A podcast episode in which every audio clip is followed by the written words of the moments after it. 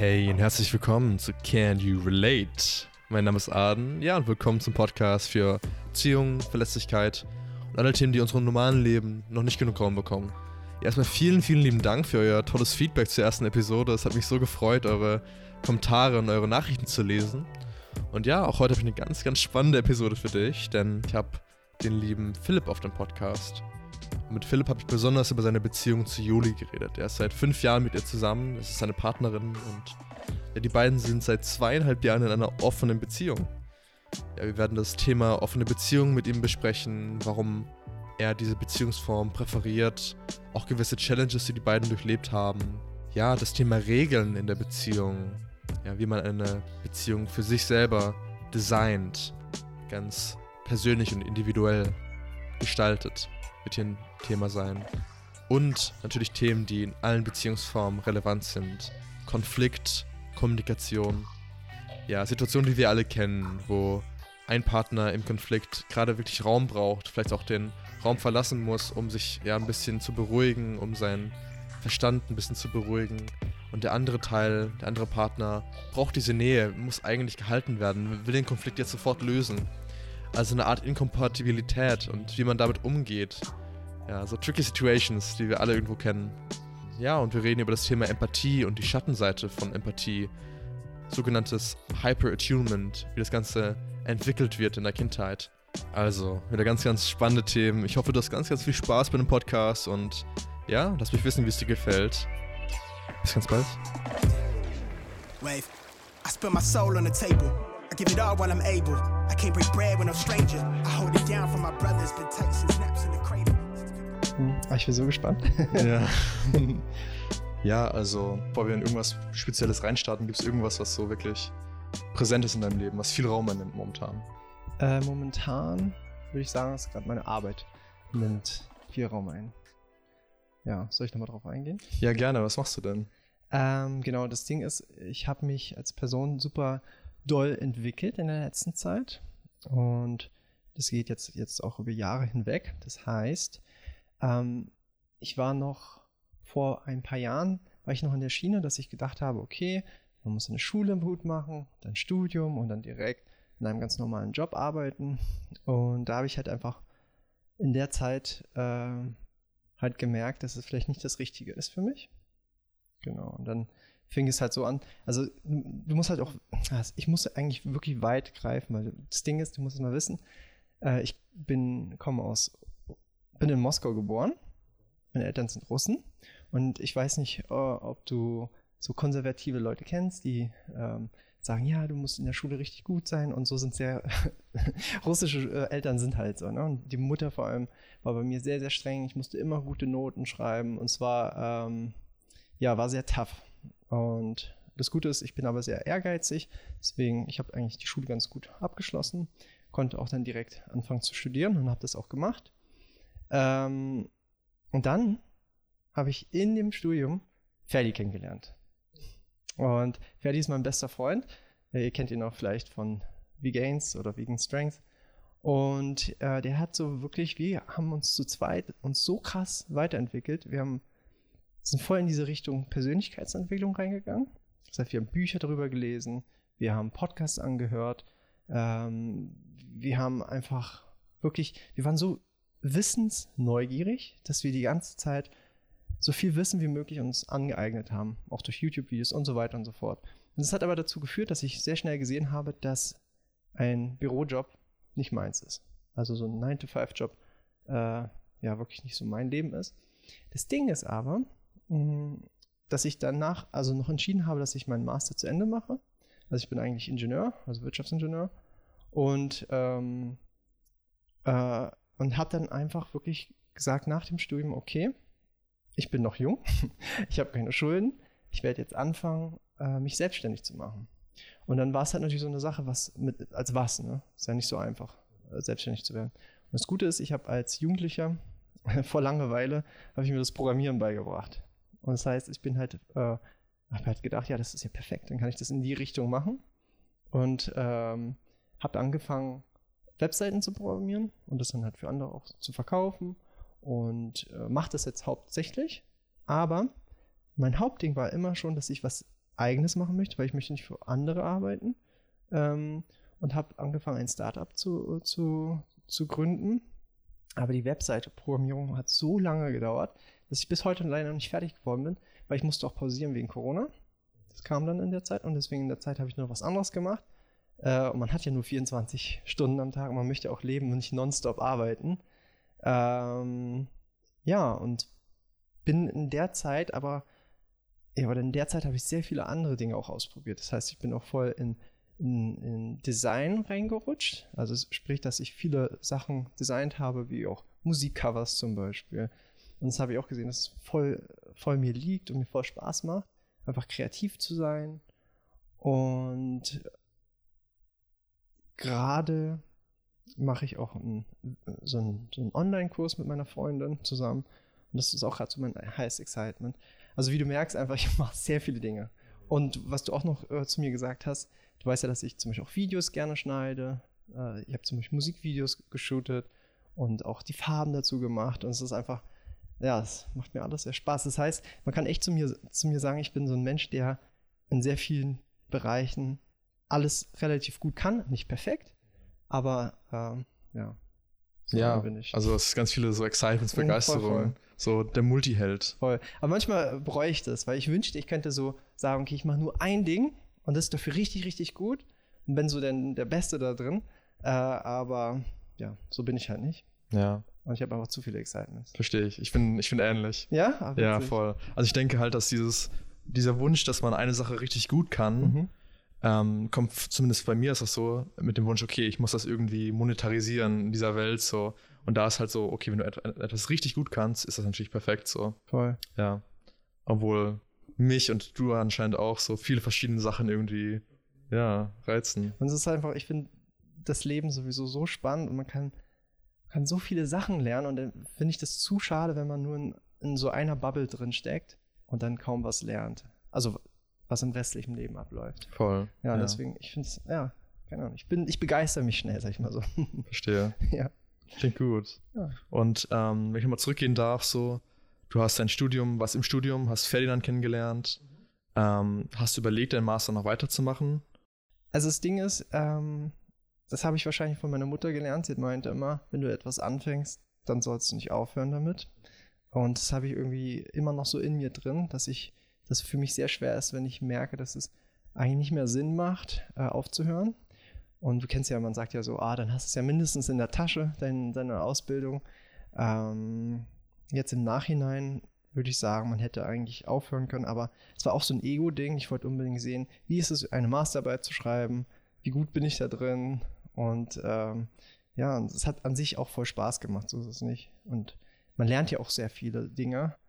Ja, aber äh, vom Prinzip, was ich jetzt auch jedem weitergeben kann, man muss auf keinen Fall studieren. Du sollst einfach deinem, dein Excitement folgen und wenn du wirklich da Leidenschaft aufbaust, dann äh, bist du auch schon so erfolgreich. Man kann in so vielen Jobs, die gar kein Studium benötigen, erfolgreich sein. Deswegen, ja, ist ganz wichtig, sich nicht so, so viel Druck aufbauen und so viel Druck machen, dass man das unbedingt, dass man unbedingt was studieren muss. Ja, verstehe. Ja, ja.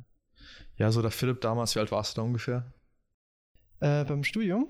Ja, in dieser ganzen Oder, Zeit, wo. Wo ich mich so weiterentwickelt ja, habe. Ja, richtig, ja. Mhm. Äh, ich habe äh, mit 21 angefangen zu studieren und so etwa bis 27. Äh, und ich habe Ferdi mit so 24 kennengelernt.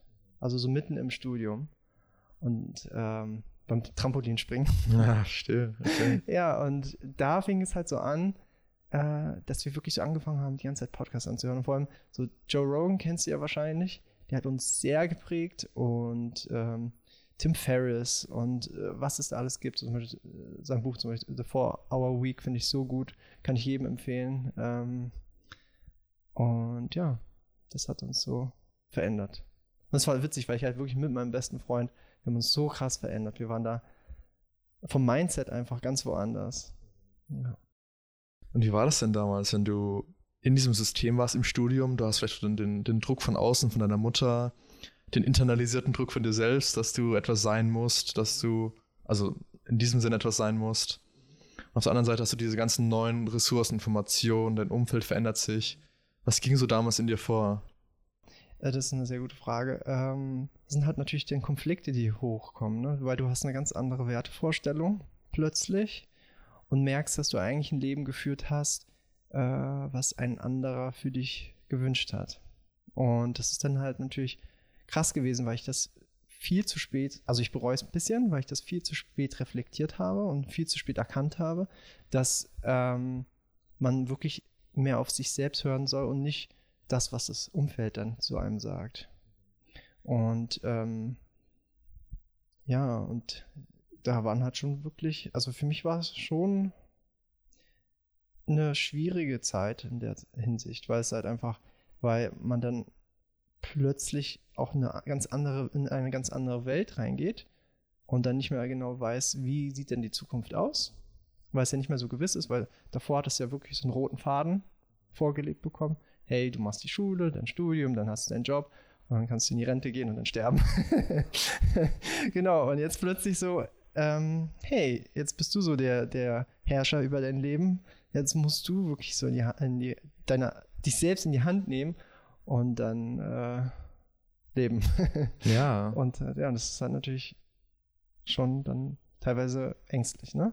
Super scary. Mhm. Also ich kenne es ja auch von mir selbst, wenn man diese Erkenntnis hat, all diese erwachsenen Menschen, so, man ist ja damals auch irgendwie in dieser kindlichen Energie, wo man zu diesen Menschen hochschaut, Politiker, Lehrer, ähm, Vorbilder, die sind auch nur Menschen, die haben auch ihre Glaubenssätze, die sie so einfach mitgenommen haben. Und, oh, vielleicht wissen die ja gar nicht, was das Beste ist für mich. Dann ist es so wie so ein, der Boden wird dir so unter den Füßen weggerissen. Okay, was mache ich denn jetzt?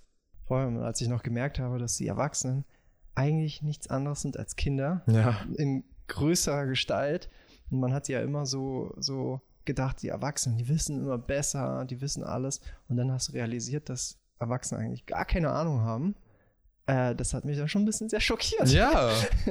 ja. Like, who the fuck is running this? Like, Ja. jeder macht irgendwie was. Ja, erwachsene Kinder, sage ich immer. dazu. Ja, genau. Ja, richtig. ja, verstehe. Ja, und deswegen, ähm, Kinder, falls ihr zuhört, glaubt nicht euren Eltern. Die erzählen manchmal Blödsinn. Und ständig, wenn ich immer mit meinen Eltern dann diskutiere, denke ich mir jedes Mal, oh mein Gott, ihr habt eigentlich gar keine Ahnung. Aber ja. Aber wer hat schon Ahnung, ne? Das stimmt, ja. Wie war das so damals in deiner Kindheit?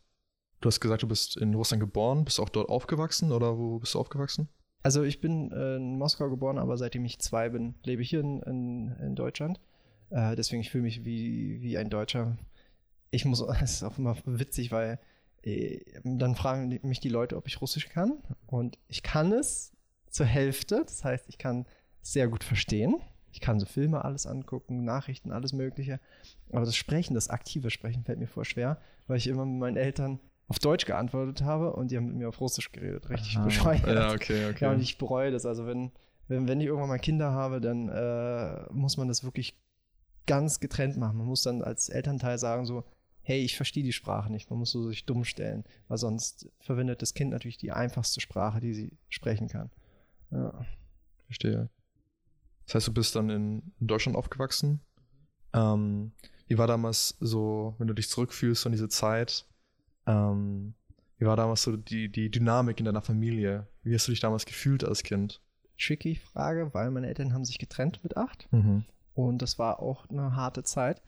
Vor allem, weil ich natürlich gemerkt habe, wie sie sich die ganze Zeit gestr äh, gestritten haben. Und ähm, da war es dann halt schon teilweise tough. Und ich war sehr froh, als dann auch die Trennung da war, äh, weil ich dann, dann mit meinem Stiefvater groß geworden bin und dann diesen, diesen Streit nicht hören müsste, musste. Und das heißt, ich bin eigentlich eher mit meinem Stiefvater groß geworden und mit meiner Mutter.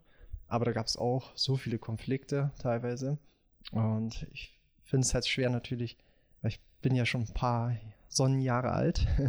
Ich finde es halt voll schwer, sowas dann halt alles ähm, in dieser kurzen Fassung hier wiederzugeben. Verständlich. Aber es ja. halt, ja, da gab es halt Probleme zu meinem Stiefvater, war dann Alkoholiker und kannst dir auch vorstellen, was das dann für ein Drama äh, gebracht hat in die Familie. Und sehr viel Schmerz. Und ja, deswegen zum Beispiel bis heute habe ich nie Alkohol getrunken. Die, die Kindheit an sich würde ich so passiv wieder oder einfach objektiv raufschauen. War es eine sehr schöne Kindheit, die ich hatte. Und ähm, es gab natürlich einfach es bei allen so immer Momente, die halt nicht so schön sind. Ähm, aber ich bin froh, weil genau das hat mich zu dem Menschen gemacht, den ich halt, wo ich halt heute bin, ne? Und deswegen, ich bereue nichts und ja. Bin, ja, bin froh, dass ich auch immer noch innerlich Kind geblieben bin. Ja. Und sehr fröhlich bin. Und das Ja. ist halt, ja, das ist mir voll wichtig. Das ist super schön. Man merkt es auch, wenn man mit dir Zeit verbringt, dass du diese, diese kindliche Leichtigkeit noch verkörperst und das was sehr Schönes. Ja, und will das auch nie verlieren, weil ich finde Ja. es so schade, wenn man zu ernst ist und zu, weiß ich nicht, ja, einfach so einen Stock im Arsch hat. Mhm. Ja. Du hast jetzt gerade erzählt, dass dein, deine, deine Familie oder die, die, das Umfeld damals einfach sehr konfliktreich war. Es gab viele Konflikte, es gab viel Distress und es ist immer sehr interessant, finde ich, weil ich komme auch aus so einem Umfeld, ähm, die Rolle von dem Kind anzuschauen. Weil oft nimmt, nimmt ein Kind eine Rolle ein in, in diesen Situationen, äh, die eine Person beschützt, die vielleicht ähm, auch das Scapegoat, die Schuld vielleicht für etwas bekommt. Ähm, hast du das Gefühl, dass du eine Seite einnehmen musstest in dieser Zeit? ähm, wenn dann immer versucht habe, wenn Konflikte stattgefunden sind, sie zu vermeiden und entweder äh, irgendwie abzuhauen. Ähm, deswegen ist auch zum Beispiel so, ich bin ein Mensch, der sich, äh, der einfach gar nicht mit jemandem streiten kann. Das ist auch zum Beispiel in einer Beziehung so, weil ich bin sehr harmoniebedürftig und möchte gar nicht, dass irgendwie was ist. Und wenn immer irgend, irgendwas hochkommt, dass ich sofort darüber rede, damit das sofort gelöst wird. Ähm, deswegen kann ich jetzt gar nicht sagen, was ich da für eine Rolle eingespielt habe, also eingenommen habe. Das ist einfach, ähm, auch wenn dann auch finde ich sehr dynamisch, weil ich finde, man geht nicht meistens nur in eine Rolle rein, sondern in mehreren. Und es ist ja ein bisschen so wirklich, äh, wie man dann im Flow so sich gerade befindet.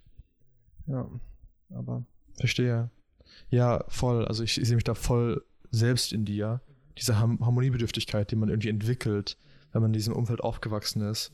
Auch so, was ich gerade gehört habe, so diese Anpassungsfähigkeit, die man auch entwickelt in diesen Situationen. Ja. Das hat aber auch einen Vorteil, weil viele zu mir sagen, dass ich äh, sehr viel Empathie habe, also sprich, dass ich wirklich schnell äh, spüre, wie sich eine Person fühlt.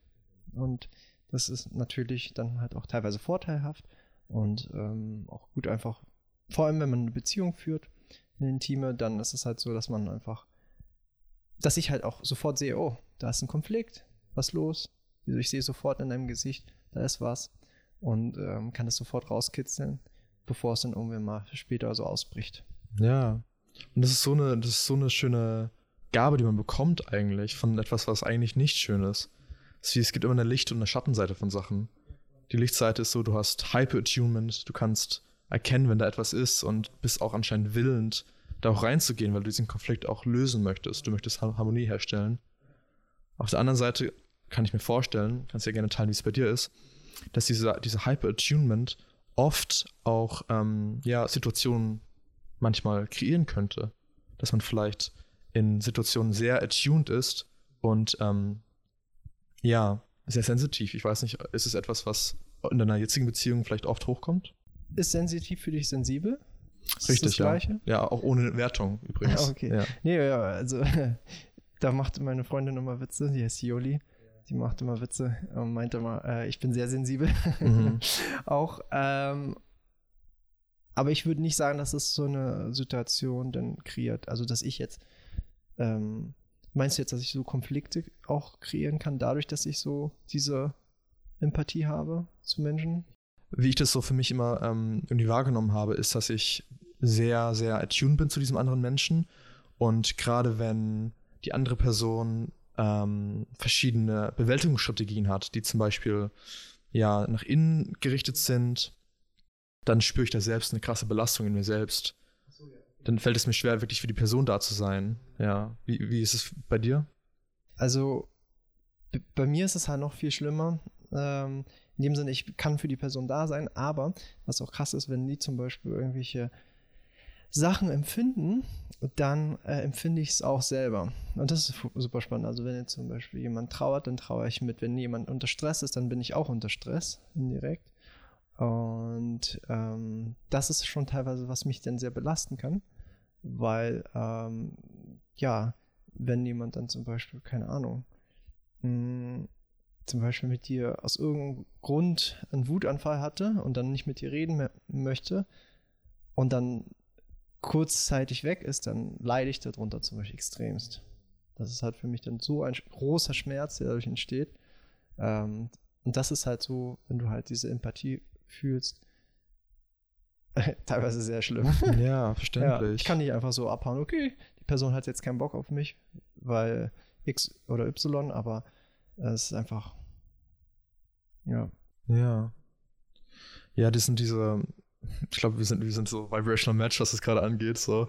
Ja, also diese, dieses, da werden Abandonment-Ängste, Verlustängste auch getriggert, wenn Menschen einfach den, den Raum verlassen oder gerade nicht mit dir diesen Konflikt lösen. Wir werden so wirklich tief, tiefliegende Kindheitstraumata. Wirklich einfach die Wunden werden so berührt. Ja. Ja. Ja, und das Schlimme ist, ich weiß nicht, ob du es dann kennst, wenn du, wenn die Person dann zum Beispiel mit dir nicht spricht und dann überlegst du so, wer soll zuerst den Step machen? Und du weißt innerlich, wenn du nicht den ersten Step machst, dann passiert nichts für eine sehr lange Zeit und das ist halt, ja, ist für, für mich so eine Qual. Ja, ja. Und dann muss ich halt natürlich so gesehen, ich sag dann immer so, angekrochen kommen. Schon irgendwie so in der Form. Aber ja, es ist halt, ja, einfach nicht einfach. Nee, Beziehungen, das sind, das sind die schwierigsten, aber auch schönsten Sachen in unserem Leben. Aber ich fand es sehr interessant, was du gerade angesprochen hast, dieses Machtverhältnis irgendwie, das irgendwie in Beziehung stattfindet, was auch so ein bisschen tabuisiert ist. So, niemand will zugeben, dass es Machtgefälle gibt. Es ist einfach nur, dass äh, die Person eben das besser aushalten kann und als die andere Person und das dadurch entsteht so, ein, so eine Differenz und ja, und dann halt, dass man dann, dass die eine Person halt einfach eher dazu neigt, äh, diesen Konflikt zu, zu vermeiden. Verstehe, ja, natürlich. Wenn die Person einfach auch grundsätzlich eine andere Coping-Strategie hat. Das heißt, du bist jetzt gerade mit, ähm, mit der Juli in einer Beziehung. Mhm. Wie lange seid ihr schon zusammen? Wir sind schon über fünf, ja, fünf Jahre und einen Monat sind wir sogar zusammen. und ihr seid glücklich? Super glücklich. Oh, congrats. Ja, Freut mich so. Echt, mit der Beziehung ist es super krass, weil ich hatte zum Beispiel gestern äh, ein Gespräch mit einem sehr guten Freund gehabt und der hat ähm, ja, er hat Probleme, sage ich mal, in seiner Beziehung, weil die Partnerin ist super eifersüchtig und dann meinte er auch so, hatte mich gefragt, so, was habt, was habt ihr denn eigentlich so für Probleme in der Beziehung? Und ich habe so überlegt, so, jo, eigentlich fast gar nichts, weißt du, da gibt es nur eine Sache. Meine Partnerin, äh, die Joli, hat, ich kann es glaube ich auch in der Öffentlichkeit sagen, sie hat ähm, ein bisschen Wutprobleme und sie arbeitet auch dran. Hat jetzt zum Beispiel ähm, auch, ein, war auch auf einer Ayahuasca- und San Pedro-Zeremonie, um genau das zu verarbeiten, was sie aus der Kindheit erlebt hat. Sie hat halt mit den Eltern äh, nicht so ein gutes Verhältnis und da halt noch in der Richtung ähm, sehr viel, also es steckt noch sehr viel Wut drin. Und äh, das kommt halt manchmal in unserer Beziehung dann raus. Genau. Und ähm, das heißt, es ist das Einzige, was wirklich in unserer Beziehung ist, was mich, sag ich mal, in dem Sinne stört. Aber das ist halt etwas, was man auch ähm, zusammen dann bearbeiten kann, was voll schön ist. Und ich habe ihr schon so krass geholfen. Ähm, das ist voll spannend, zum Beispiel, weil sie hatte, als ich sie kennengelernt habe, hatte sie noch gar keinen Kontakt gehabt mit ihrer Mutter. Die haben sich halt voll ähm, seit Jahren, dann schon über zehn Jahren ignoriert. Und ich habe sie so, äh, so, gesehen wieder zusammengebracht und es war so schön. Genau. Und äh, ja. Aber das ist halt natürlich ein ganz anderes Thema. Ähm, aber deswegen, so in meiner Beziehung bin ich gerade echt so glücklich, wie ich noch nie in einer Beziehung war, sag ich mal so. Na, Glückwunsch, das freut mich so zu hören. Mhm. Ja. Das ist echt. Das wünsche ich eigentlich allen. Mhm. Aber ja, das ist halt einfach immer viel Arbeit. Ne? Natürlich, halt, natürlich. Wenn da zwei Personen aufkommen, beide haben irgendwelche Issues und die triggern sich gegenseitig, dann ist es halt teilweise sehr hart. Ja, das kann ich mir gut vorstellen, wenn das äh, jetzt äh, aktuelles Thema ist mit, mit Wut und auf der anderen Seite ein Mensch, der einfach hyper-attuned ist, dass da viel, viel Reibung entstehen kann, viel einfach Emotionalität auch, was ja nichts Schlimmes ist, aber auch einfach viel Arbeit sein kann. Wie, ähm, wie geht ihr momentan damit um? Also, momentan arbeitet halt Joli viel an sich selbst. Das heißt, ähm, sie hatte auch Therapie und äh, geht auch, jetzt wie gesagt, hat sie auch eine Zeremonie gemacht. Das heißt, vom Prinzip, wenn man sich heilen möchte, kann man sich nur selber heilen. Der andere Partner kann nun, sag ich mal, äh, einen ein bisschen mithelfen, aber es muss, äh, die Energie muss von einem selbst kommen, dass man sich wirklich verändern möchte. Und ähm, deswegen, sage ich mal, zum, zum Beispiel mit diesen Wut, Wutanfällen, die sind super selten geworden, was super schön ist. Äh, die können immer noch entstehen, aber ich bin schon so gut darin geworden, dass wenn ich merke, es baut sich gerade auf, dass ich es erstmal spüre, diese Energie, die sich aufbaut, und ich kann auch diese Energie dann wieder, nicht immer, aber auch wieder runterfahren. Mhm. Und das ist halt natürlich auch richtig gut. Dann bist du quasi Deeskalator für die Situation. Ja. ja. Wie machst du das genau, wenn ich fragen darf? Oh, es ist doch sehr individuell, je ja. nachdem, in welcher Situation man sich befindet. Ja, ja. Also man muss halt für die Person da sein, wenn sie dann zum Beispiel wütend ist, aber man muss trotzdem so feinfühlig sein, wenn sie alleine sein möchte, dass man sie dann oder die, die Person dann halt alleine lässt, weil äh, es, man braucht auch manchmal Me-Time aber trotzdem muss der Partner für einen da sein. Deswegen ist es so ein, so ein Feingrad, was man wirklich fühlen muss und erstmal auch lernen muss. Und ich kann das, deswegen, es gibt auch, wie gesagt, mein Freund zum Beispiel von, von gestern, der hat mir das auch erzählt, äh, dass er halt Probleme hat äh, mit der Partnerin, die sehr, sehr eifersüchtig ist. Und wenn sie zum Beispiel dann sehr traurig ist, äh, weiß er manchmal nicht, wie er das handeln soll. Wie soll er das machen, dass er sie tröstet? Weil dann versucht er sie zu trösten, sagt sie, sagt sie zu ihm, ja, hau ab, ich will dich gerade nicht sehen. Aber wenn er dann geht, dann sagt sie, wo warst du? Mhm. deswegen ist es halt super ja, tricky. Es ist super tricky. Ja, ja. ja. Und deswegen, das, deswegen das, das lernt man halt mit der Zeit. Und äh, man muss da halt wirklich, was auch wichtig ist, finde ich, dass man ähm, seine Gefühle reflektieren kann, weil man muss auch in diesem Moment, wenn jemand dann halt traurig ist oder wütend ist oder sowas, muss man, muss man aufpassen, dass man nicht selber falsch reagiert. Weil man kann natürlich diese Situation dann verstärken und äh, man muss halt innerlich wirklich ruhig bleiben. Und das ist auch eine Kunst für sich. Also deswegen kann ich auch jedem empfehlen, der da gerade zuhört. Ähm, zum Beispiel, ich weiß nicht, ob du kennst du Sam Harris wahrscheinlich. Ja, und der hat eine richtig gute App, die heißt Waking Up ähm, bei Sam Harris. Das ist eine Medita Meditations-App. Und zwar die erste App, wo ich wirklich Meditation verstanden habe. Und wo ich wirklich verstanden habe, dass man, wie man, also es gibt natürlich unterschiedliche Arten von Meditation, aber bei ihm ist es halt so ein Silent Meditation mit, ähm, wo man versucht, sich selbst als dritte Person wahrzunehmen und auch alle Gefühle, die aufkommen, einfach objektiv und bewusst wahrzunehmen. Und das ist halt ähm, wunderschön, wenn du diesen Skill erlernt hast, weil du dann halt das in bestimmten Situationen, wenn du zum Beispiel nervös bist, das wirklich äh, gut dann unter Kontrolle halten kannst. Ja. Und das ist halt mega praktisch. Und ich wünschte, das hätte ich vor zehn Jahren oder so gelernt. Mm. Aber ja. Ja, das sind so Grundskills, die irgendwie richtig wichtig sind zu etablieren. Mhm. Ja. Genau, und das ist halt so auch hilfreich in, wie gesagt, in allen Alltagsmöglichkeiten, wie wenn jemand zum Beispiel wütend ist und so, dass du halt dann gut drauf reagierst und mhm. ja. Hast du jedes Gefühl, dass wenn du gut drauf reagieren musst oder möchtest zumindest, das ist ja freiwillig, mhm, ähm, dass es jemand von dir nimmt? Also dass du etwas von dir zurückstellen musst? Oder ist es so, okay, ich kann das gerade? Hm, ich würde sagen, dass in dem Moment, dass es mich, dass ich, dass da mir nicht irgendwie was weggenommen wird oder sowas, gar nicht. Ähm, Nee, das würde ich nicht sagen. Mhm. Verstehe. Ja. Ja. Das ist ja ein Moment in, im Tag, der sehr kurz andauert. Und, sorry, da ist halt so, dass ähm, ich nicht dieses Empfinden habe.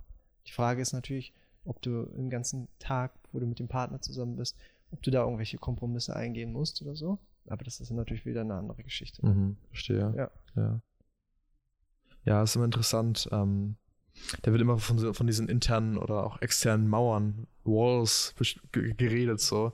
Äh, Menschen, die dann so zumachen, die dann nicht nach außen irgendwie teilen möchten.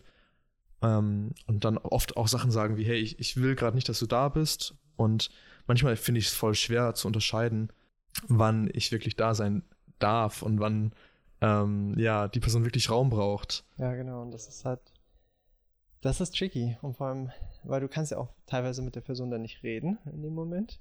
Ähm, wenn du was sagst, dann kann es ja noch schlimmer werden. Deswegen muss halt, das ist wahrscheinlich Learning by Doing und viel Zeit, die man investieren muss, einfach bei der Übung, dass man da besser wird.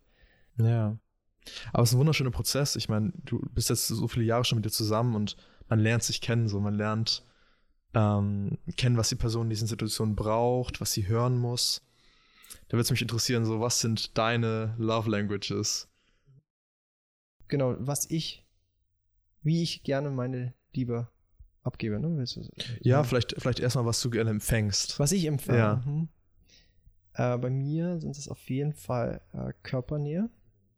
Das ist für mich super äh, wichtig und ähm, auch Quality Time, also dass man mit der Person Zeit verbringt. Und es muss auch nicht mal was Spezielles sein. Es kann einfach nur in einem Raum sein und einfach nur reden und viel kuscheln. ähm, genau. Dann dazu gehören halt dann natürlich die Physical Touch. Aber was halt für mich nicht so wichtig sind, sind sowas wie Act of Service, dass jemand was für mich macht. Ähm, das ist auf, das ist mir sogar eher unangenehm, weil ich bin eher ein Giver. Okay, verstehe. Das heißt, ich äh, mag es lieber, äh, jemandem einen Eingefallen zu tun, anstatt etwas zu receiven. Und was, wo ich, also ich freue mich natürlich, aber was mir überhaupt nicht wichtig sind, äh, sind halt Geschenke. Also Geschenke sind für mich, vor allem wenn es irgendwas Materialistisches ist. Wenn es so selbst gebastelt ist, finde ich das voll cool. Aber wenn es so materialistisch ist, finde ich halt, es muss nicht so sein. Aber es ist wahrscheinlich, weil ich auch ganz andere Wertevorstellungen habe, wenn es darum geht. Und seid ihr in diesem Bereich kompatibel? Also Juli hat sie ähnliche Love Languages oder ist sie so voll, okay, ich brauche die Geschenke, du musst mir. Genau, und das ist das Schöne bei uns. Wir sind wirklich eins zu eins gleich. Wow, schön. Wir haben mal diesen Test gemacht, den kann man so einen Online-Test machen. Und das war einfach super witzig. Es war echt vom Prozentual fast super identisch. Und das ist halt äh, perfekt, weil wir wirklich in der Hinsicht nie das Problem haben, dass man sich nicht gefühl, äh, geliebt gefühlt. Ja. Und das ist halt ähm, echt wunderschön in der Beziehung, in der Hinsicht auch. Was ist also dein, dein, dein Top, deine, deine Top-Date-Vorstellung mit Juli? Was würdest du am liebsten mit ihr machen?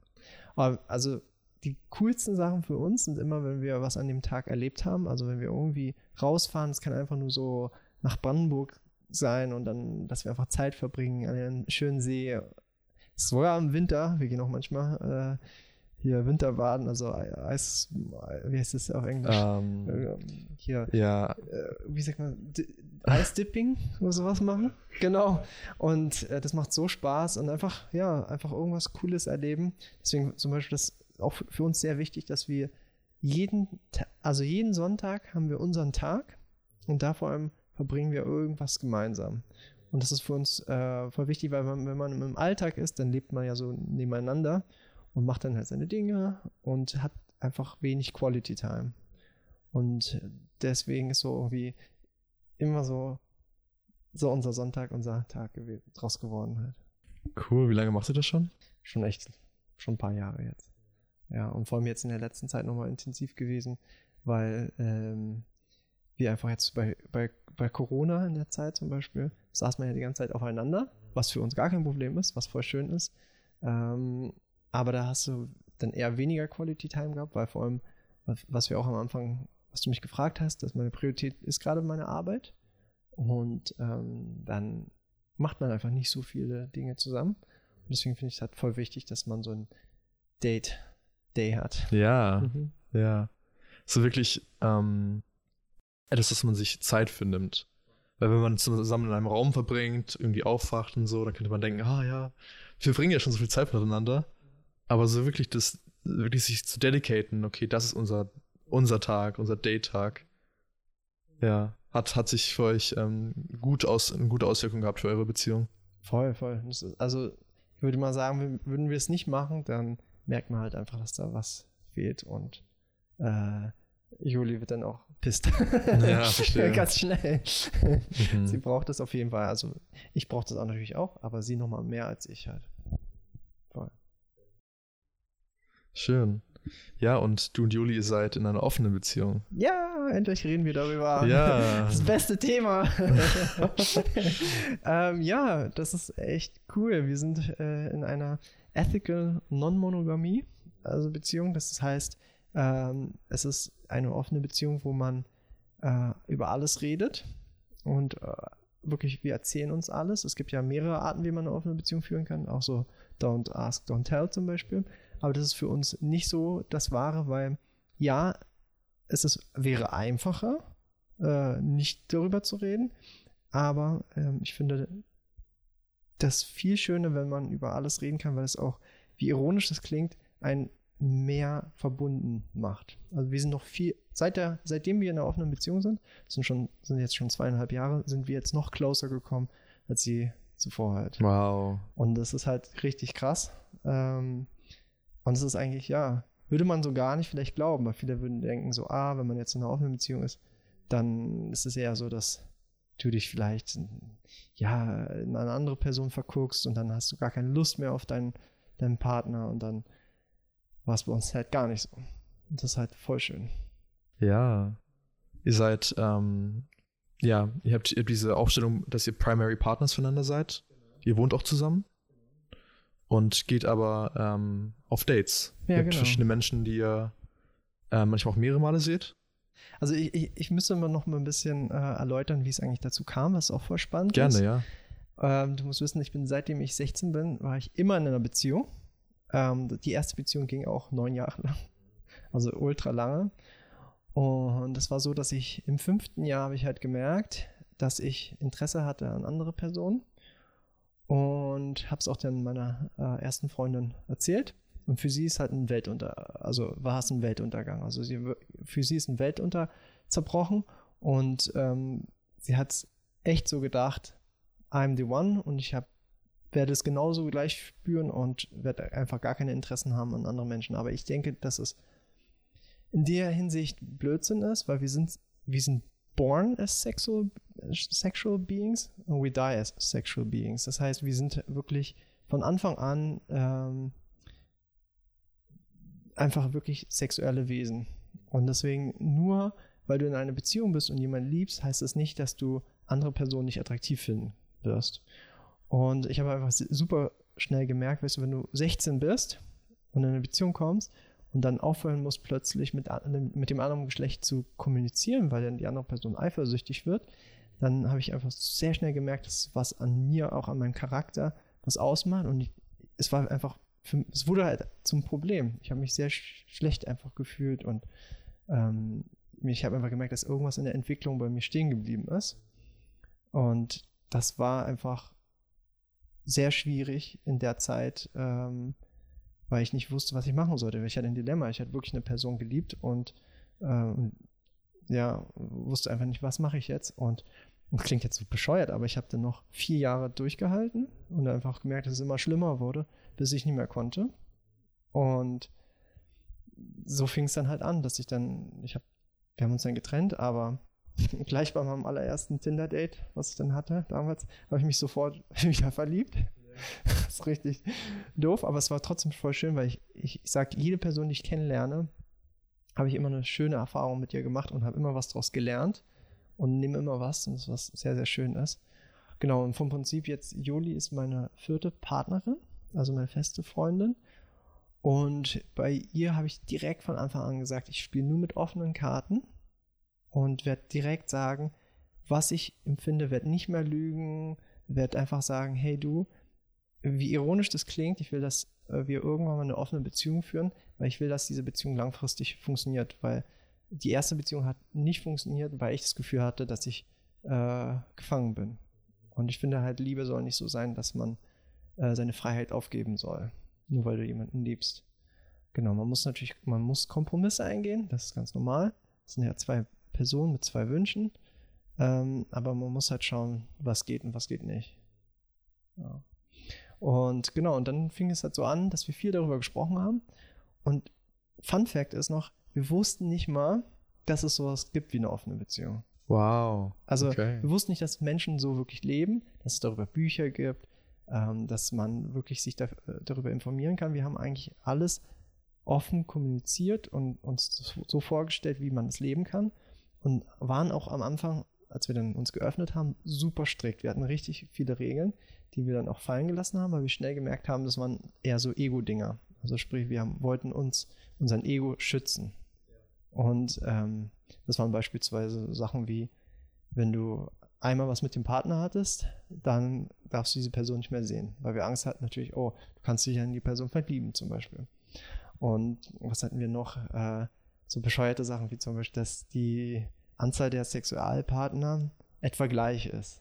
Aber das, weißt du, vom, von der Anzahl her. Ja, okay. Aber das ist halt total bescheuert, weil was ist, wenn du eine Person siehst und du willst sie häufiger sehen äh, und der andere hat dann nur Dates, also mit, nur mit einmal, mit einmal und das war's halt. Das ist halt einfach alles nicht, hat alles nicht so funktioniert und ähm, ist auch super unfair. Und heute haben wir eigentlich gar keine Regeln mehr, außer was für mich keine Regel ist, dass man halt safer Sex hat.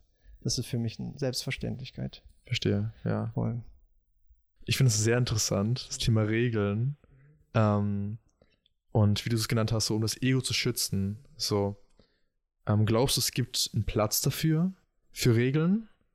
Vielleicht, wenn die Beziehung gerade anfängt, oder wie siehst du das? Also ich finde auf jeden Fall, also wenn man mit einer offenen Beziehung startet, dann sollte man, ähm, kann man auf jeden Fall Regeln setzen, weil ich finde, das ist, man befindet sich dann in einer, in einer Welt, die man noch nie davor erlebt hat. Und es werden auch Sachen getriggert, die man nie davor so in einer monogamen Beziehung bekommen oder gefühlt hat. Und äh, das heißt auch zum Beispiel Eifersucht kommt hoch. Und das sind ja alles so Gefühle, die man normalerweise nicht erfährt. Und man muss viel mit sich selbst arbeiten und einfach viel ähm, also man soll sich viel an sich selbst arbeiten und einfach gucken und meditieren und schauen, woher kommen diese Gefühle. Deswegen helfen Regeln, finde ich, voll dabei, dass man äh, slowly but surely halt seine offene Beziehung führt und die dann auch immer mehr und weiter öffnen kann. Äh, das ist ja ein Prozess. Also wir sind ja, wie gesagt, zweieinhalb Jahre schon offen. Und was sich da alles getan hat. Vor einem Jahr hätte ich was ganz anderes äh, dir erzählt. Wahrscheinlich erzähle ich in einem Jahr auch was ganz anderes. Was ist einfach ein stetiger Prozess, und äh, da ist es halt super wichtig, dass man wirklich Leute, dass ihr einfach viel und offen kommunizieren könnt und wirklich eure Gefühle rausspricht. Und äh, wenn irgendwas schon ist, nur so ein Mini-Kern an Eifersucht, dann muss man sofort anfangen, darüber zu reden. Weil das Problem ist bei den meisten, dass die das dann äh, runterschlucken und sagen, ja, ist schon okay, es passt so und irgendwann kommt es raus und bricht wie so ein Vulkan aus. Ja. Und das kann sogar die Beziehung dann gefährden. Richtig. Ganz schnell. Ja. Ja. ja, man kann Sachen nicht wegignorieren. So, sie existieren, sie, sie leben in dir. Und wenn man sie unterdrückt, dann werden sie, wie du gesagt hast, irgendwann mal, äh, ja, vielleicht einfach unbewusst Raum einnehmen und dann vielleicht auch toxisch irgendwie, dann, dann, dann reagierst du irgendwie ganz negativ auf deine Partnerin, was einfach schaden könnte, ja, ja ich sehe also, dass du und Joli in, dieser, in diesem Prozess, diesem ganzen bewussten Prozess, die Beziehung zu öffnen, hattet ihr also viele Diskussionen über Regeln und so weiter.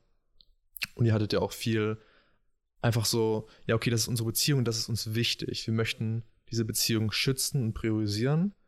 Ähm, hast du jemals das Gefühl gehabt, dass es da krasse Un Unstimmigkeiten gab, was so manche Regeln damals anging oder Vorstellungen von, von dem, was ihr gerade kreieren möchtet? Boah, also auf jeden Fall muss man sagen, äh, unsere Beziehung war nicht drama-free. also wir hatten natürlich Konflikte, die entstanden sind. Ähm, und vor allem auch Konflikte, die entstanden sind dadurch, dass wir diese Regeln eingeführt haben. Ein Beispiel, ähm, äh, Juli hat zum Beispiel eine, einen Partner gehabt, den sie richtig toll fand. Und sie konnte mir nicht ehrlich sagen, dass sie diesen Partner häufiger sehen wollte. Und es eigentlich selbstverständlich, wenn du jemanden toll findest, willst du ja die Person häufiger sehen. Ähm, sowas halt dann zum Beispiel. Und deswegen sage ich auch immer so, eine offene Beziehung ist keine einfache Beziehung, aber wunderschön, weil sie beide Partner dazu bringen, sich weiterzuentwickeln. Und das ist halt richtig toll. Deswegen, ähm, kannst du nochmal deine Frage nochmal wiederholen, dass ich. Ähm, ja, die Frage war, ob es Situationen gab, wo ähm, ihr das Gefühl hattet, dass ihr auf zwei verschiedenen Ebenen unterwegs seid. Die eine Person das eine möchte Ja, und die andere das andere. richtig, wie? ja. Äh, Ich würde sagen, dass wir super ähnlich ticken. Deswegen so grob war das nicht bei uns. Ähm, bei uns ist gerade so eine eher eine spannende Phase auch, ähm, weil eine offene Beziehung kann auch ganz schnell zu einer polyamorien Beziehung fü- äh, kommen. Das ist halt so gesehen der nächste Step. Und die Frage ist halt natürlich, äh, wie wird das, wenn das bei uns so, so eintrifft? Äh, weil ich zum Beispiel jetzt äh, habe mich in eine andere Frau verliebt. Und das finde ich auch super spannend. Ich wusste schon, wie, ich, äh, wie es so sein wird, weil ich, bevor ich Joli kennengelernt habe, habe ich Joli und auch eine andere Frau gleichzeitig geliebt. Und was halt voll spannend ist, was mir aufgefallen ist, und ich kann nicht sagen, ob es bei allen so ist, aber Liebe ist für mich unabhängig zu jeder Person. Das heißt, nur weil ich die eine Person liebe, heißt es nicht, dass ich die andere Person weniger liebe oder mehr liebe oder irgendwas. Das finde ich auch super natürlich, weil stell dir mal vor, du hast Kinder, du liebst beide individuell, aber beide liebst du. Das nimmt es nicht weg. Genauso kannst du es bei Freundschaften sagen. Nur weil ich jetzt Ferdi als meinen besten Freund habe und jetzt aber einen anderen Typen richtig cool finde und mit ihm befreundet sein möchte, wird das nichts wegnehmen. Genau. Und ähm, genau, und ich habe mich halt jetzt in eine Person verliebt und es war ist, ist auch immer noch voll die schöne Erfahrung. Sie ist jetzt gerade nicht in Berlin. Ähm, und wir schreiben auch ständig, wir telefonieren auch ständig. Und das ist halt natürlich eine ganz neue Dynamik jetzt für Joli. Wie ist es so, wenn der Partner jetzt eine andere Person liebt? Und bei uns hat sich eigentlich also wirklich nichts geändert. Wow. Und das ist halt voll schön, weil ich wusste das halt einfach, weil die Liebe ist total unabhängig davon und ich liebe Joli immer noch und wenn nicht sogar immer noch mehr, weil sie mir auch diesen Raum gibt und auch diese Möglichkeit gibt, dass ich das erleben darf. Und das halt super schön ist. Klingt wunderschön, ja. voll. Ich kann mir aber auch gut vorstellen, dass gerade wenn man einfach viele Regeln hatte, diese Regel so die ultimative so Ego, Ego Protector ist. So. Es ist auch voll, Ja. würde ich auch sagen. Das ist ja das, was, wovor, wovor wir uns geschützt haben wollen. Also wollten halt, dass wir, wir wollten nicht, dass man sich verliebt in eine andere Person. Aber ähm, ich denke, es ist auch notwendig am Anfang, weil man das halt einfach noch nicht so kennt. Was ist so eine offene Beziehung? Wie viel Vertrauen hat man wirklich? Man muss ja auch diese Zeit haben, dass man diesen Vertra dass man Vertrauen aufbaut. Weil innerlich kann man ja wirklich so Verlustängste haben, dass du, ähm, dass der Partner einfach wegrennt. Du weißt es ja nicht. Aber es sind ja, es sind ja Sachen, die du erlebst und dann siehst und dann reflektieren kannst darüber und dann siehst du, es ist gar nicht so schlimm, wie du es dir eigentlich vorgestellt hast. Weil die meisten Leute mh, stellen sich immer irgendwas vor, was sein könnte, aber es trifft eh nie ein. Das ist immer das, ja. Was ich immer interessant finde, ja. Was sind denn diese Stories? Was denn sein könnte? Was ist denn die größte Angst in dieser Situation? Was könnte denn passieren? dass man natürlich zum Beispiel, ja, dass du deinen Partner verlierst zum Beispiel, ne? Und ähm, das ist aber auch so eine Sache, man sollte, wenn man kann, nicht zu krass attached sein zu einer Person, weil die Person ist frei und sie ähm, soll diese Freiheit haben, zu entscheiden, mit wem sie zusammen sein möchte. Und du solltest mit beiden Sachen ähm, glücklich sein, weil das ist auch so eine Sache, das ist jetzt wieder ein anderes Thema. Viele sagen immer, oh, mein Partner macht mich glücklich und so weiter. Aber das ist nicht die Aufgabe eines Partners, dass er dich glücklich macht. Du musst dich selber glücklich machen. Der, der Partner kann es nur verstärken. Und ähm, deswegen sollst du versuchen, äh, so wenig Erwartungen zu haben wie möglich. Und es ist, sollte für dich immer fein sein, okay, äh, die Partnerin liebt mich und die Partnerin liebt mich nicht, weil das Leben soll jetzt nicht plötzlich dann kaputt gehen, nur weil sie dich nicht mehr liebt. Wenn du weißt, was ich meine. Ja, ich verstehe das voll. Das ist eine Perspektive, die ich auch lange immer in, in mir getragen habe. Nur muss ich, also für mich habe ich einfach festgestellt, dass es ähm, sehr schwer ist, das irgendwie zu verkörpern, weil wir ja auch irgendwo attached sind. Wir haben diese Erwartungen. Deswegen wäre die Frage so, wie, wie gehst du denn damit um? Wie sieht das denn aus? Äh, ja, nicht zu attached zu werden. Also ich muss natürlich ehrlich sein, äh, das ist ja immer ein, ein Ziel, wo man hingehen möchte und man schafft es selber nicht. Natürlich lebe ich nicht erwartungsfrei. Natürlich lebe ich nicht, dass ich äh, komplett detached bin. Und ich finde, das äh, müssen wir auch nicht unbedingt, weil das Leben ist ja, du sollst es auch genießen, dass du zu einer Person attached bist und einfach diese ganzen Vorteile, die du dadurch bekommst, äh, erleben kannst. Das ist mir auch ganz bewusst. Aber trotzdem sollte man, finde ich, ähm, das versuchen, in, die, in eine bestimmte Richtung gehen, weil es kann einfach diese Momente geben, wo, wo etwas schief geht. Und das, das sollte ich nicht einfach fertig machen. Und das sollte ich nicht plötzlich dann depressiv machen. Und ja, du sollst halt äh, damit fein sein. Und ja, am Ende des Tages sage ich dann immer, das Schicksal wollte es dann so. genau, aber vom Prinzip, ähm, wenn jetzt zum Beispiel, beispielsweise, äh, wenn jetzt, äh, ich muss jetzt an das Beispiel denken, als Joli den allerersten Partner äh, hatte, den sie richtig toll fand und wiedersehen wollte. Und unsere Regel war ja eigentlich, dass wir das nicht machen. Und dann habe ich halt darüber meditiert und habe schnell gemerkt, so dass es, dass das einfach nur mein Ego ist, mir einfach sagt, hey, du willst ja so attached sein zu ihr und du hast dann Verlustängste, nur weil sie einen anderen toll findet, aber am Ende des Tages willst du doch auch jemanden wiedersehen, wenn du jemanden toll findest. Und deswegen musst du dich auch manchmal, also frage ich mich immer selber, wie will, will ich das auch oder nicht? Und das hilft mir zum Beispiel. Und halt, wie gesagt, halt viel zu meditieren. Das ist das, was mir immer hilft. Verstehe. Ja, ja es ähm, klingt so, äh, weil wir alle haben ja verschiedene Teile in uns so. Ähm, den idealistischen Teil, den, den erwachsenen Teil, der so, ja, okay, ähm, ich möchte diese Beziehungsform führen, ähm, weil sie ja meine, meine Vorstellung von der Beziehung irgendwie erfüllt. Ähm, und dann gibt es diesen anderen Teil, diesen ängstlichen Teil manchmal, der manchmal auch unser inneres Kind genannt wird. Ähm, und mit dem ist manchmal so, okay, wir haben dieses Kind, aber ich will jetzt eigentlich in dieser Beziehung so ähm, das machen. Und das Kind ist so, nein, ich, ich, das fühlt sich absolut furchtbar an. Ich möchte Sicherheit. Wie ähm, kreierst du in deiner Beziehung Sicherheit, wenn es nicht durch ähm, ja, eine monogame Vorstellung ist? Boah, ist so eine schwere Frage, weil ich gerade in den letzten, vor allem im letzten Jahr, diese Sicherheit so empfinde, dass dieses, dass mein inneres, mein ängstliches Kind nicht hochkommt. Und das ist halt voll spannend, weil wir machen auch dann immer Witze, weil wir seitdem wir halt, also in dem ersten Jahr haben wir viel Eifersucht gespürt und so mit der Zeit hat sie sich komplett gelegt. Das heißt, wir haben gar keine Eifersucht mehr. Aber, was witzig ist, wir können Eifersucht spüren auf die anderen Partner, die, die wir haben. Zum Beispiel, wenn wir jemanden, das ist super ironisch, das ist so ein komisches Gefühl, wenn du plötzlich wieder eifersüchtig wirst und denkst hä? Was ist das? Wow. voll verrückt einfach. Und dann einfach so surreale äh, Sachen, die dann hochkommen. Und es ist einfach, da meditierst du darüber und siehst schnell, dass es total schwachsinnig ist. Weil zum Beispiel jetzt, wenn ein Partner äh, einen anderen Partner daten möchte und dann hat weniger Zeit für dich hat oder sowas, und dann kann sowas hochkommen. Ähm, und das ist eigentlich total schwachsinnig. Aber ich finde es halt einfach trotzdem spannend, dann das wieder zu empfinden. Genau, und deswegen ist es so schwer jetzt zu sagen, was ich machen, also was ich mache, um dieses Ängstliche von mir wegzubekommen. Ähm, ich vertraue da einfach, ähm, einfach dem Flow von der Zeit und dass alles gut wird und ich mach, da bin ich ja irgendwie nicht so ängstlich einfach.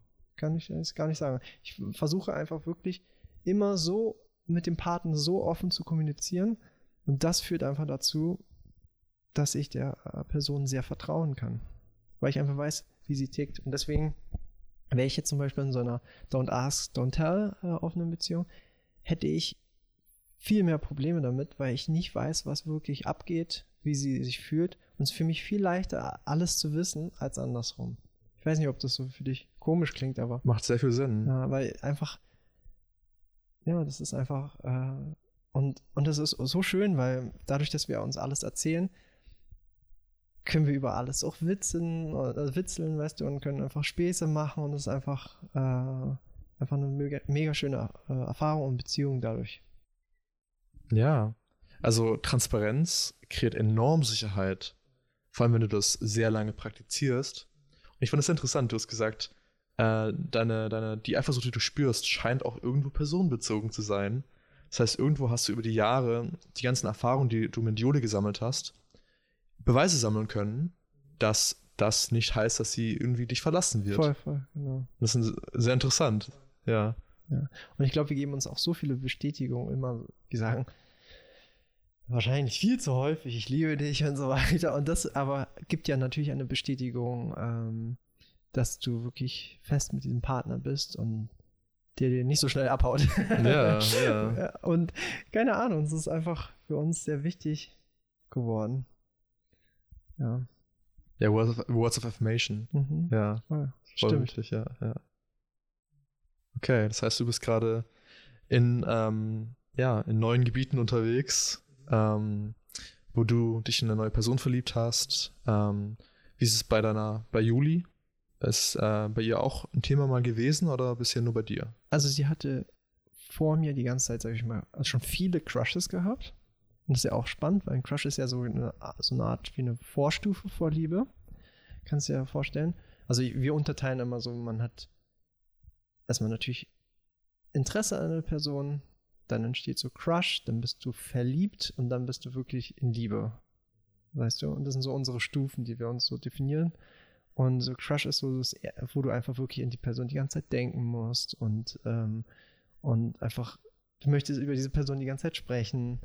Genau, und das, das hatte sie sehr oft schon gehabt. Und ähm, das ist halt wirklich auch eine interess interessante Phase halt vom, beim allerersten Mal. Weil du musst ja einfach gucken, äh, wie kommst du selber damit klar, dass die Person jetzt plötzlich über diese Person immer die ganze Zeit reden möchte. Ne? Und das kann ja auch was hochtriggern. Ja. Und hat es ja auch. Ähm, aber wie gesagt, heut, heutzutage gar nicht mehr, sondern es ist einfach. Das Schöne ist, wenn man sich wirklich für die andere Person freuen kann. Das ist so das, das coolste Ziel, was man haben kann, dass man sich freut, dass er gerade, dass die Person gerade ein Date hat und sich wirklich darüber freuen kann. Das ist so ein schönes Gefühl. Und ähm, ja, aber um da hinzukommen, muss man trotzdem erstmal sehr viel an sich arbeiten. Und ja, deswegen ist es nicht so, weil wir haben sehr viele Freunde, sehr viele Couples, die auch dann in eine offene Beziehung gehen möchten und sagt ihnen immer so, das ist kein Piece of Cake. Du musst viel plötzlich an dir selbst arbeiten, wo du das normalerweise nicht so äh, kennst, in normalen Beziehungen. Und ja, aber es lohnt sich. Es lohnt sich, weil es halt einfach dieses Freiheitsgefühl, das man empfindet, dadurch, dass man ähm, ja einfach nicht so eingesperrt ist. ist ich würde sagen, dass das was wirklich das so schön ausmacht. Und einfach die ganzen Erfahrungen, die du sammelst, die man, finde ich, nicht so leicht erfahren kann, nur durch Freundschaften. Ja. Kannst du dir mal vorstellen, eine monogame Beziehung zu führen? Das ist eine sehr gute Frage. Also Juli und ich, wir machen mal Witze. Wir können uns, wir können uns das gar nicht mehr vorstellen. so, wenn du einmal drin bist, so wie soll das gehen, wieder monogam zu werden? Es ist also wir wissen es nicht, aber man sagt immer, ähm, eine Beziehung ist, geht auch in einem Fluss und erlebt, man erlebt mehrere Phasen. Das heißt, wir könnten auch wieder irgendwann mal eine monogame Phase drin haben. Ja, aber bis jetzt sieht es nicht so danach aus. Es klingt so, als würde diese Phase dann ganz natürlich irgendwie entstehen und nicht, dass ihr so euch entscheidet, okay, ja, Voll. verstehe. Es kann ja einfach sein, dass wir beide einfach keinen Bock haben mehr auf Dates und dass wir keine Lust haben, andere Partner jetzt zu sehen. Und dann ist man ja indirekt auch dann monogam. Richtig. Ja.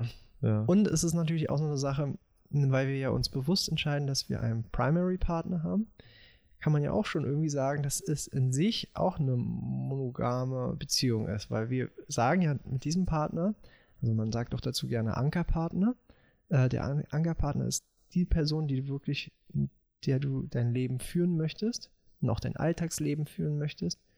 Und ähm, genau, es gibt dann natürlich andere Beziehungsformen, wo man versucht, diese Hierarchien wegzubekommen. Also, ich glaube, die heißt zum Beispiel Anarchie-Beziehungsform. Und da versuchst du halt wirklich jeden äh, gleichberechtigt zu handeln. Ähm, das führen wir zum Beispiel aber nicht. Also jetzt gar nicht, einfach weil es einfach so ist bei uns und gar nicht bewusst. Das wäre natürlich ideal, aber ich finde, das ist schwierig, weil äh, man hat ja nur wirklich 24 Stunden und äh, du musst ja überlegen, mit wem möchtest du wirklich die meiste Zeit verbringen. ja. Ja. Verstehe. Ja. Ja, Relationship Anarchy, das ähm, ganz interessantes Thema. Das, das äh, es challenged so wirklich alles Mögliche Ja, wirklich. in unseren sozialisierten Menschen. So, Voll, voll. Ja. Ähm, aber ja, ich finde es schön, äh, gerade weil ihr auch zusammen wohnt, hat es automatisch schon eine andere Stellung ähm, als andere Menschen in deinem Leben. Genau, ja. Ja. Aber auch das kann sich ja ändern. Wer weiß, Richtig. was ich dann in einem Jahr oder zwei Jahren sage.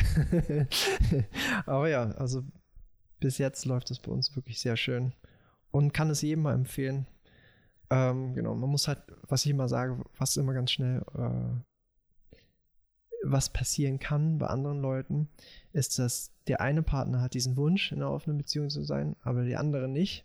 Und das ist dann sehr, sehr schwierig, weil es muss von beiden Seiten kommen und ähm, du musst auch der Person, die es nicht will, auch Zeit geben, weil es kann sein, dass sie einfach Zeit braucht, weil zum Beispiel bei Jodi war es auch so, als wir zusammenkamen äh, und ich direkt darüber gesprochen habe, äh, war sie so, nee, das könnte sie sich gar nicht vorstellen. Aber mit der Zeit hat sie sehr schnell gesehen, dass sie ja auch Interesse hat an andere Leute und auch neue Erfahrungen sammeln möchte. Und dann hat sie sich dafür voll geöffnet. Genau, und es war, ging dann echt relativ zügig. Und sie hat auch so gesehen den ersten Step gemacht. Sie ist dann nach Indien geflogen und hat eine Yoga-Ausbildung gemacht. Und ich meinte so, sie, das sind bestimmt so süße Jungs. Go for it. Und das ist auch voll spannend, weil theoretisch darüber zu reden, ist was anderes, als dann die Praxis zu erfahren. Wie ist es, wenn wirklich dein Partner sagt, hey, du, ich hab, war jetzt mit einer Person intim. Ähm, und es ist auch so spannend, sich dann selber zu beobachten, wie man sich dann fühlt in dem Moment. Und bei mir war das so, ich war happy, weil ich war so, endlich bin ich in einer offenen Beziehung. Ich war so richtig happy und war so, oh mein Gott, wie cool. Dann habe ich aber nur schnell gesehen, dass es als Junge nicht so einfach ist zu daten. Und bei mir ist es voll wichtig, dass ich angebe, dass ich in einer offenen Beziehung bin. Das ist immer das Erste, was bei mir auch in der Bio dann steht. Zum Beispiel, wenn ich jetzt Online-Dates benutze oder wenn ich eine Person zum ersten Mal sehe, dann sage ich das auch schon gleich. Und das ist natürlich für viele abschreckend und die interessieren sich dann nicht dafür. Aber ähm, Gott sei Dank gibt es eine richtig coole App, die heißt OkCupid. Ich weiß nicht, ob du die kennst. klar. Die. Und da kannst du angeben, dass du eine Person, zum Beispiel, ich präferiere jemanden, der vegan ist, also es muss jetzt nicht sein, aber es ist halt meine Präferenz. Und dass sie halt sich interessiert für Non-Monogamie. Und damit filter ich so viel raus und habe wirklich die schönsten Dates dadurch bekommen. Bin sehr dankbar dafür. Ja. Ja, ich finde es super wichtig zu kommunizieren. Es ist wichtig, dass es einfach jede Partei wirklich weiß, wo sie sind. Genau. Ja, aber eine Sache wollte ich noch sagen, das mir ganz, äh, liegt mir auf dem Herzen. Ähm, dass äh, nur weil wir eine offene Beziehung führen, heißt das nicht, dass es die bessere Beziehung ist. Also eine, eine normale monoga monogame Beziehung kann auch wunderschön sein und ist gleichwertig. Es ist, es ist, man ist einfach, wie ich auch meine, in unterschiedlichen Phasen und würde auch jedem empfehlen, erstmal, wenn du mit einer Person zusammenkommst, wirklich monogam zu leben, weil du musst die Person erstmal kennenlernen. Du musst schauen, dass du wirklich Vertrauen aufbaust, weil am Anfang ist man verliebt und man denkt so, ah, alles ist so perfekt in der Person, aber dann siehst du, oh, da sind doch so ein paar Macken und es macht keinen Sinn, äh, dann eine offene Beziehung zu führen, weil nur eine glückliche monogame Beziehung kann auch eine glückliche offene Beziehung führen. Du kannst nicht äh, eine kaputte Beziehung öffnen und hoffen, dass sie dann dadurch gerettet wird. Das wird es nicht passieren oder wenn dann ultra selten. Ja. Es muss eine starke Foundation haben. Genau. Und deswegen das ist mir ganz wichtig, dass man nicht denkt so, oh, äh, wir fühlen uns besser. Aber nee, ist es gar nicht. Es ist einfach nur mh, einfach nur eine Beziehungsform, die einfach einen auch happy macht. Und wenn dich mono, eine monogame Beziehung happy macht, dann ist das genau das Richtige für dich. Ja. Voll. Ich finde es voll schön, irgendwie. Das Ziel in der Beziehung sollte doch, oder mag ich zu haben, dass es, dass man glücklich ist. So. Voll. Nicht wie lange man zusammen ist, nicht wie sie aussieht, sondern dass man glücklich ist. Voll. Ja. Und statistisch gesehen leben wir eh alle in einer seriellen monogamen Beziehung. Richtig. Das heißt, wir sind vom Prinzip gar nicht so wirklich monogam, weil wir sind ja nicht so wie bei den, es gibt ja ein paar Vögel, die haben wirklich nur einen Partner for life. Und das ist ja das, was wir immer so als Ideal anschauen, aber statistisch gesehen passiert das halt nie und äh, wird auch äh, wahrscheinlich nie so sein. Und ähm, ja, noch ein, eine Buchempfehlung, die ich habe, ist Sex at Dawn. Dann kannst du schnell sehen, wie wir eigentlich so als Tribe gelebt haben und dass wir mehrere Sexualpartner hatten, aber trotzdem auch unserem äh, primären Partner. Also wir haben wirklich ein bisschen so in Richtung Bonobos gelebt. Könnt ihr Mhm, mal Bonobos, wie ja. die leben. ja, immer nur Sex. Die waren sehr entspannt, so. Also Hi, nice to meet you. Genau. So, So let's get it off. Ja. Ja. Mhm. Ja, ist ja interessant, auch wie sich das weiterentwickeln wird, so in der, in der Menschheitsgeschichte. So bin ich sehr interessiert, ähm, wie viel Raum. Ich bin mir sicher, dass wir sehr viel mehr Raum einnehmen. Es ist so krass, wir sind ja wirklich nur zweieinhalb Jahre offen und am Anfang kannten wir gar keine Leute. Und jetzt ist es so krass geworden, wenn wir zum Beispiel von Ferdi, er macht so Meetups, wenn wir da dann da hingehen und plötzlich sind da so viele Leute, die auch in einer offenen Beziehung sind oder Poli sind. Und dann denke ich mir so, oh mein Gott, das geht ab. Und äh, ich finde es so krass. Es ist ein bisschen so, erinnert mich an Veganismus. Wenn, äh, ich bin ja schon ja, über acht Jahre vegan. Und am Anfang gab es halt noch gar keine veganen äh, Produkte, so bei Lidl oder sowas. Und jetzt es siehst du es überall, du siehst überall vegane Leute. Ich musste früher in den Restaurants musste ich mal erklären, was vegan überhaupt bedeutet. Jetzt musst du es gar nicht mehr sagen. Du sagst einfach, ich will was Veganes und die wissen alles, was es bedeutet. Und das ist so schön, das anzusehen, auch diese Entwicklung jetzt in, in den Beziehungen, dass da auch was sich tut. Ja. Gab es noch einen Moment so in dieser Beziehung zu Juli, wo du das wirklich stark hinterfragt hast, ob das wirklich das Richtige ist für dich? Diese Beziehungsform. Ich behaupte mal, es gab diesen Moment nicht. Ja. Schön. Und das ist echt. Ich muss echt grübeln, aber da war, da ist kein Moment gewesen, wo ich. Weil es kam ja wirklich von mir, von meinem Herzen. Und ich wusste, dass ich das so haben möchte. Und äh, die Frage ist halt immer natürlich gewesen, wie ist es so für Joli, weil ich wollte sie natürlich nicht zwingen dafür, dass sie das auch mal, soll auch von ihr auskommen. Und wir beide sagen so, hey, das ist halt wirklich die beste Entscheidung für unsere Beziehung halt gewesen. Ja. Klingt richtig gut. Klingt, als wäre das wirklich im Einklang mit dem, wer du bist und dass du dir darauf basierend eine Beziehung aufgebaut hast. Optimal. Voll schön. Also ich bin in der Hinsicht super happy. Jetzt muss es noch im Business klappen und dann bin ich todeshappy. Ich verstehe. genau. Wenn du es noch einmal ganz zurückgehst Ja. ähm, zu dem ja, 25-Jährigen, 24-Jährigen, ähm, damals noch im Studium, so viel um, ja, noch eine monogame Beziehung wahrscheinlich noch damals. Mhm. Ja, klar. Ähm, was würdest du diesem Philipp von damals gerne sagen?